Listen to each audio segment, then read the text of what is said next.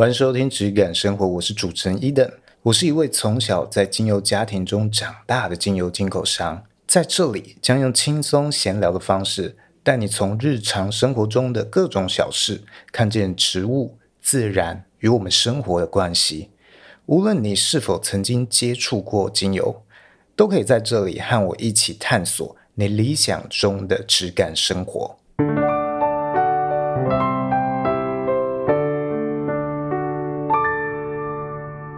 今天我们来聊聊一些我们家的故事。好了，当初那么早一个年代，诶，我爸还有他做品牌代理啊，品牌结束了之后做批发，如何一步一步走到今天？当时的时空背景跟他的条件大概是什么样的状况？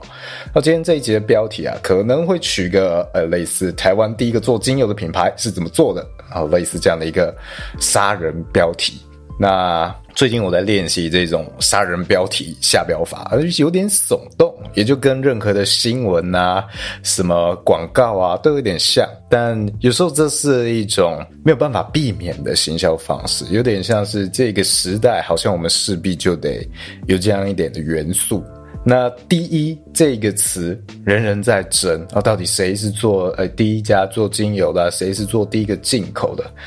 那这个东西就有点像珍珠奶茶，到底是谁先发明的？到底是春水堂还是翰林茶馆？众说纷纭，哪一家都说自己才是第一。哎，但是消费者真的有很在乎这件事情吗？可能也没有，只是他们在作为行销的时候，他必须要把这个故事重新再搬出来。那也有点像我爸当初做精油的时候，很多时候可能也得搬出这样一个口号。这都是包装与行销其中的一环。那要说第一个做品牌代理的话，我们是一九八八年嘛，我跟我爸是都不知道还有没有人比我们早。这件事情真的是很难查证。但如果要说台湾第一个做精油的，那肯定不是我们。绝对，因为台湾在更早期就有做精油的萃取和出口嘛，所以台湾的这个呃精油产业其实是发展的非常非常早的，那只是当时比较没有这样一个精油应用，把它系统化的概念。那再简单聊一下啊，前情提要一下，我爸如何开始想做精油这件事情呢？啊，我在非常久以前的集数曾经聊过这件事情，那也有在我的许多网站上面的介绍讲过这件事情，所以我就快速的带过。总之，他早期是一个拉链外销工厂的外销经理。然后他常年在国外跑，有一次他就到了澳洲，然后看到他们的药妆店里面，好，他们的药局里面有这个精油。他就联想到他小时候，他妈妈会给他擦这个樟脑油哦，被蚊虫叮咬的时候擦樟脑油，他就对这件事情有兴趣，觉得说，诶，这居然是可以是一门生意。他就回台湾找，回台湾找樟脑油的时候，就发现当时在那个一九八几年的年代，他找樟脑油就已经找不到他他小时候用的那个纯樟脑油了，已经完全不一样的东西了。那这件事情啊，想要做纯精油的东西。东西这件事情去做他小时候的这种精油这种品质，这件事情就埋入在他的心里。然后直到这个一九八八年，我们开始找到透过我们我爸外销的一些合作伙伴，在澳洲当地找到一个芳疗师姐妹经营的精油品牌，然后我们就做他们代理。从那一年开始做精油的品牌代理进口啊，因为这个品牌直到现在还在，还是一个蛮大的品牌，所以我就不说是是谁。只是早就已经不是当初这个创办人了，已经是转手再转手，卖又再卖，不知道是第几代了。OK，好，就是从那个时候开始，也是从那个时候开始，呃，我们在那时候就会做一些讲座、做教学，那可能也是最早开始有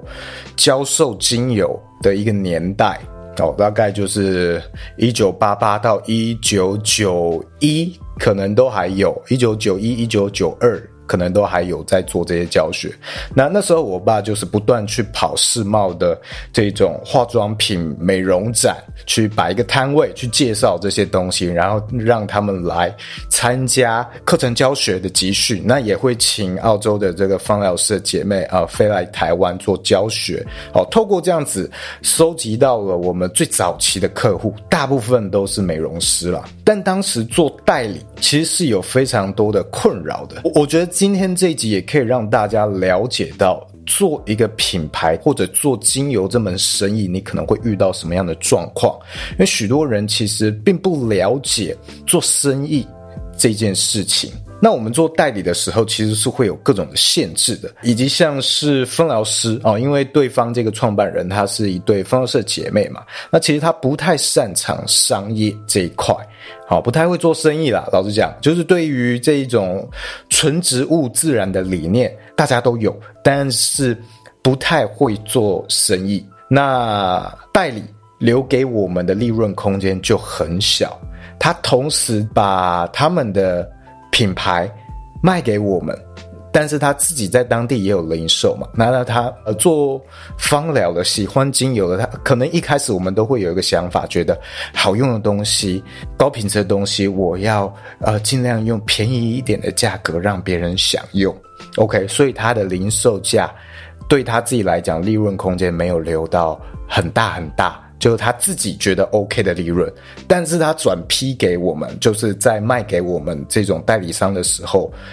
他要求我们不能卖太贵，那我们利润就很有限啊，因为他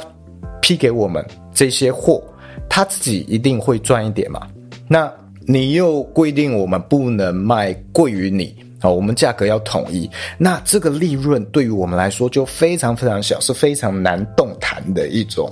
状况。一般来说，我们做一个品牌的代理，我不论是是不是这个芳疗领域啊，不论是不是精油品牌，可能通常价格会落在零售价的五到六折。那这个是比较一般的代理。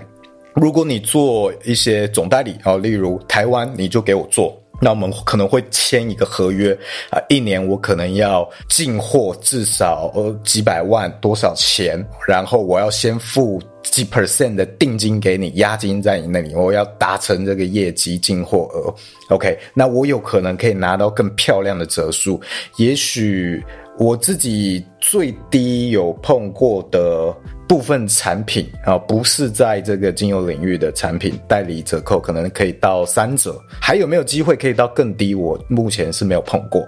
OK，代理的一个好处呢，就是你可以直接获得它的品牌信任，就是这个品牌如果已经是被。大家所知道，例如 SK two 这个东西是大家都知道的。啊，如果今天台湾没有人代理，那你进来代理的话，你直接享有它在国际上面的信任感。那你在推动这个产品的时候，就会蛮好推动的。你要花的行销成本其实就蛮低的。但是今天我们在代理这些国外的精油品牌，甚至在一九八八年，大家根本就不知道精油什么东西的时候，哇！我们其实需要花非常多的行销成本，去告诉大家这个品牌是什么品牌。这种情况下，其实是非常非常烧钱的，等于我们是在花钱，花钱在帮别人的品牌累积信任哦。所以这个是，嗯，你要做品牌代理时候需要思考的一点。如果今天它有声量的话，那它很可能在台湾这个代理权你很难吃下来。哦，你可能只能做一个小代理，也许哦，三重区代理，好、哦，那是有机会，三重区就给你做，哼哼，那你有一定的量，也许有机会可以谈，但你要做到哦，北部总代理或者是啊、呃、全台湾总代理是有点难的，所以你才会看到、这种宾士，它分什么中华宾士嘛，还有各种宾士，它有好几个代理商，就是因为一个代理商吃不下它的这个总代理权。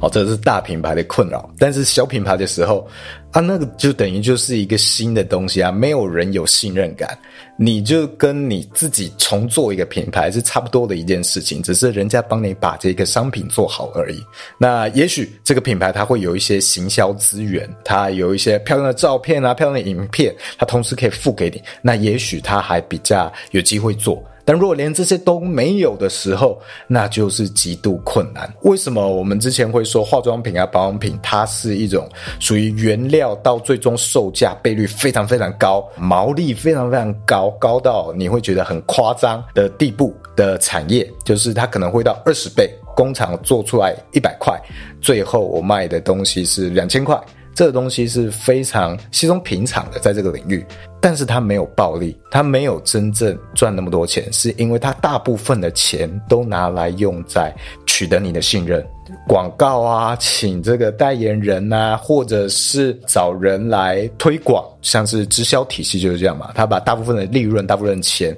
去留给帮他推广的人，这些都是他的成本的一部分。只是我们在售价跟他原料成本中间，我们没有意识到的。那为什么没有人把这种一百块的保养品只卖三百块、四百块给你啊？为什么这种生意我们看不到？就是因为他们都死了，他们活不下来，利润空间不够，就。很简单是这样子。那当时我爸妈就觉得说啊，这个代理他们有点做不下去了。一九九几年，不知道一九九零年代初期，他们就开始想办法找一些其他的可能性。他想要自己找一些原料，自己做品牌。当时想要做这件事情最大的阻碍，我觉得我们现在身处这个方便的时代，我们可能都没办法想象。第一个关卡是什么？第一个关卡是。没有精油用的玻璃瓶，市场上找不到。好，因为当时没有这一个生意市场，没有这一个用精油的习惯，所以你在市场上是找不到这些容器可以买来分装的。我们当时去找这些国外的厂商，然后发现，哎，其实也有国外的精油品牌，它是玻璃瓶是请台湾做的。然后我们去问，因为。台湾的玻璃工业其实是蛮成熟的，发展蛮好的。那当时其实台湾的玻璃工业蛮受到信任，有一些国外的品牌会跟台湾去定做精油品。然后在非常早期的时候，只是台湾的这些工厂，他们都在藏在很上游。好，所以我们都不知道，就是你像台积电藏在最后端，那零售消费者不会去选购什么晶片啊，所以我们根本不知道他们有在做这些东西。那当时我爸妈去问可不可以做啊，这个精油品啊，起定要一百多万台币才有办法做。那时候我们我们家是负担不起的。哦，这些工厂直到现在都还在哦，这些做精油的工厂啊，只是他们这几年因为啊大陆那边的竞争太强了，他们可能又就退到更幕后一点啊，更锁定在一些特定需求的客户。OK，其相较之下，我们现在是很幸福的，我们的选择这么多。你要做精油生意，哇，后车站一大堆人在卖这些玻璃瓶，一个也能卖。啊，卖你十几二十块，你就有，完全不需要囤库存啊！你不能去买的话，那虾皮也有啊，虾皮也有人从淘宝批货过来啊，啊，淘宝你也可以直接直达你家。所以，我们选择真的很多，很幸福，是对于要做个人小生意副业的人非常友善的一个时代。那当时因为没有网络，我父母都要去这个国贸局，应该是国贸局还是什么局，就类似的那些，我忘记那个确切的名称。那他们要去那边去翻，有一些进口名簿，有登记一些国外的厂商，他们的这个厂商名称、厂商地址什么的。啊，联系人电话，那每个人每个做生意在做贸易的人都在那边哦，拿笔记本抄写这一些厂商资讯，啊，要干嘛？要回去写信。不是写 email，那时候还没有 email，那时候还没有网络，也不是传真，那时候也还没有传真，所以他们是要用那个打字机，然后打完了之后寄这个纸本的信给国外的厂商询问，然后等他们的信发回来。那那时候我们就是透过这样的方式找到第一个玻璃容器的供应商，也就是我在好几集以前说啊，他们那个最后因为大火烧掉，就没有就做精油品的那个厂商，也因为这样子的方式啊，也有找到一些。精油厂商，但是最主要的是，我们透过这样的方式找到的一些精油厂商，我们曾经进过一些货，而在这其中呢，我们遇过两次，总共遇过两次，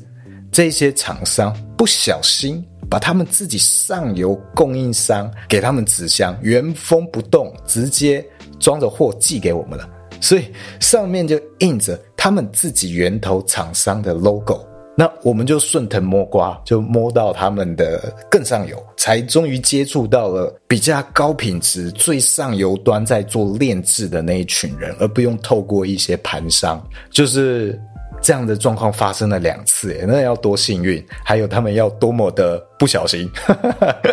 所以有时候真的是有点运气啊。那这两个厂商品质都非常非常的好。那在那之后，在一九九几年呃中期吧，我们跟德国一个很大的精油品牌，即使今天它也是非常大、全球有名的。那因为台湾也还有代理，所以我也一样不讲这个名字。避免一些利益的纠葛。当时他们刚起家没有几年，那我们也跟他有一些接洽合作，有互相拜访过对方。那我们也跟他批过几次大桶的原料，大桶的精油。大家不要看这些精油品牌啊、芳疗品牌，好像都是做零售，其实他们也都有做转批大桶原料，一定都有，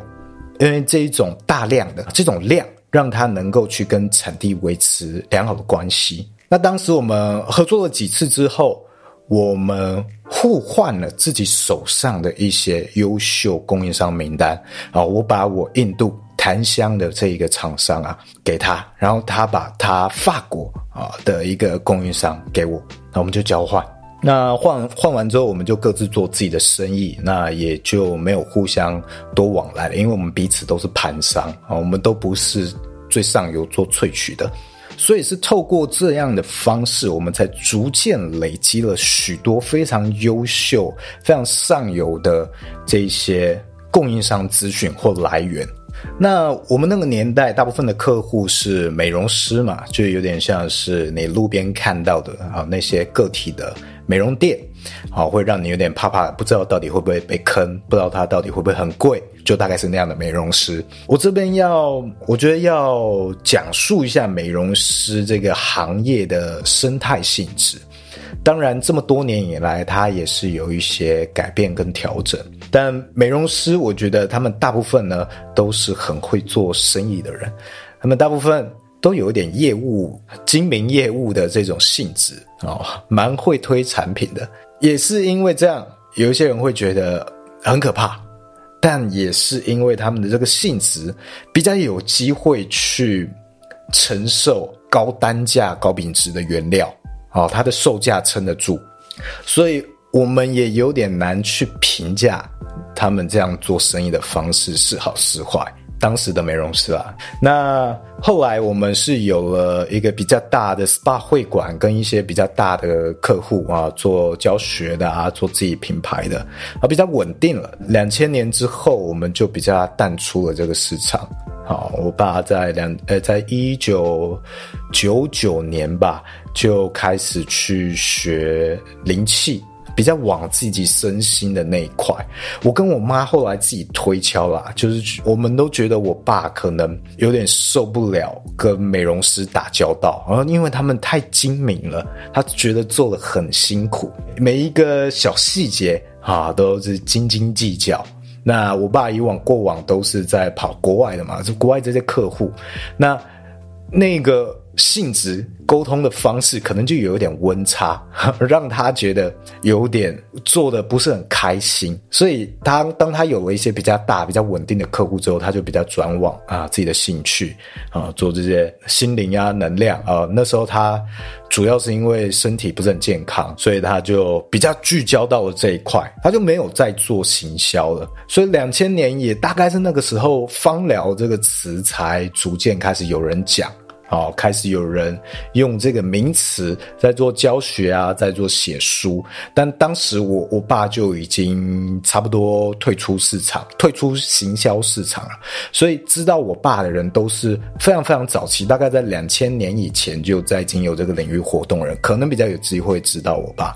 那你要说做这种批发很好做吗？其实也不尽然，虽然它的性质比较单纯一点，我们都对接这种老客户，但是很容易会被人家给限制住啊。例如我之前讲过，当一个客户对你来说太重要的时候，他什么要求你都必须遵照，有没有可能会扭曲掉你对自己品质或对自己商品的一些坚持？我觉得是有可能的。所以那个状况，我觉得也会变得不太健康。那另外，这些批发商啊、经销商的管理也是一门学问。这其实是一个专门的专业啊，是有书籍在讲这些事情的。怎么样去管理你的经销商？怎么样去管理你的批发商？管理你的代理商？然后经销商跟经销商之间要距离多远？要间隔多远？啊，像例如今天，你不可能每一个人都完全没有门槛，谁来谁就接，你还是要有筛选机制。然后，例如，如果今天。你一个客户，你已经有一个客户在这个罗斯福路一段上面了，然后又有另外一个客户来找你，然后他也在罗斯福路一段，然后就隔几个号码而已。那这种时候，你还要再批货给他吗？那你的客户跟客户之间就会竞争，所以这样的一个管理也是很重要的，不然你自己的生意也会逐渐崩解。当时发生了一个很非常。影响到我们生意的一件事情啊，那时候我还在读书，可能是二零一零年左右吧。啊，曾经有一个客户的客户，就是我们批货、批货合作的客户，然后他自己的一些产品啊，卖给一个客户，然后那个客户不知道怎么的，他就自己来找到我们了，然后说他想要做生意，那我们可能也没有很了解啊，他们之间的这些关系状况啊，直接来找到我们。然后，啊我们就呃基本的筛选门槛确认了，哎，他要做生意啊什么的，也做过一些精油教学啊，那 OK 就给了我们的价格。结果他拿着我们的价格跑去质问原本我们那个客户卖他货的人，啊，这件事情导致我们当时许多的批发商呃联合起来抵制我们啊，这件事差点呃把我们公司斗倒。好，所以你看他。背后是有这么多的学问的。再来，我就接手了嘛，在这个二零一几年的时候啊，有点忘记确切的状况。那我一接手啊，我就想说我要做革新啊，我想要做自己啊，所以我想要做品牌，我想要跳脱原有这些批发商客户的压力啊，还有局限限制啊，我就是想要把这个植物最纯粹的样貌保留下来啊，直接传递给零售的客户。那这会碰到什么样的状况？啊，第一个关卡，我很难跳出既有的利益结构。哎，你一间公司怎么可以同时又做批发，又同时自己做零售？那我批发的，我批你货的人，我是不是北七？你自己卖零售还卖那么便宜，那怎么办？那我只好把这个品牌的零售价格啊拉得比较高一些，比较高一些是什么意思？也是属于一个合理的价格，但是让我的批发商他们自己的品牌。啊，他们批了精油之后做的自己的品牌，还有足够充足的利润空间哦，不会互相竞争，不会互相打架。好，这个是我当时选择的一个方式。那其实还有另外一个做法，就是我自己以个人的名义在另外开一间公司，然后我用我自己开的那间公司的名义来跟我原本的公司进货。那这件事情就可以分开责任，但是呢，许多的故事啊、理念啊，我们这些一九八八年啊开始做精油这些东西就很难去讲述，所以比较麻烦。那当时我就是比较觉得说，啊，这件事情我还蛮想保留，还想保留想说的这些故事，所以我没有这样子去做啊。如果有碰到这样状况的二代，好，可以考虑看看这个做法，但是我。尝试去做这件事情之后，发现零售市场跟我原本的批发思维差异非常的大。每个人认知的精油和芳疗其实都是不一样的。我们常常去很多芳疗师，或包括我自己也有一点啊，就喜欢去抨击这个直销品牌啊，直销精油他们的教学方式，觉得他们很像是一种信仰一样的洗脑啊，跟我们理解的芳疗好像。差异很大，但其实每一个所谓的芳疗老师，每一个所谓的芳疗机构，不只是像 NAHA 还是 IFA，他们有自己的流派，还是法系芳疗啊，有自己的流派。每一个机构代理的公司，一个认证体系可以有很多公司去代理嘛？每一个代理的公司，全部都有他们自己的信仰。啊，就好像这个直销的那一种性质，但没有到那么夸张。但你会明显的感受到，即使是这么小的一个群体分类，都可以有那么明显的差异。这些差异是在他们的教学里面，你就可以感觉得到，它产生了一种排他性，让学习的人更容易去依靠。依赖你这个学习的地方，你缴费的地方，然后你学习的老师觉得他说的东西才是比较对的，很容易会产生这样的一个排他性。那也是借由这样的方式，这些机构或老师通常。都还会自己有销售精油品牌，那他们才可以带动自己的精油销售。今天我们去看市场上的这些台湾本土的芳疗品牌啊，芳疗精油的品牌，其实他们大部分的销售，我觉得超过一半的来源啦，都是来自有上过他们自己课程的学生啊，你很难陌生开发去开发没有上过你课的人。莫名其妙搜寻一些东西，买到你品牌就成为你的铁粉。我认为在精油这个领域是非常非常困难的。那我后来就是想说啊，精油这个东西，无论你再怎么呈现，它终究没有办法当成一个非常简洁啊某个问题的解决方案这种方式来包装。因为疗效我们不能讲嘛，啊，我们做零售品牌，我们不能在上面写疗效。那为什么？这么多老师要开开教学，就是因为他在课堂上讲这些东西啊，然后在私下卖你精油，他可以避开这件事情啊，避开这个检举的纠纷。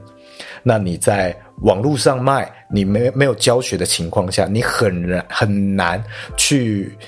教育呢消费者，他可以是怎样的一个解决方案。我们不能明说，所以是这一点就让精油的销售非常困难。它需要转化成更接近消费者需求的东西，所以我现在其实很鼓励我批发的这些客户啊，他自己去调配复方来当他的产品啊，来当他放在电商网站上面的产品销售。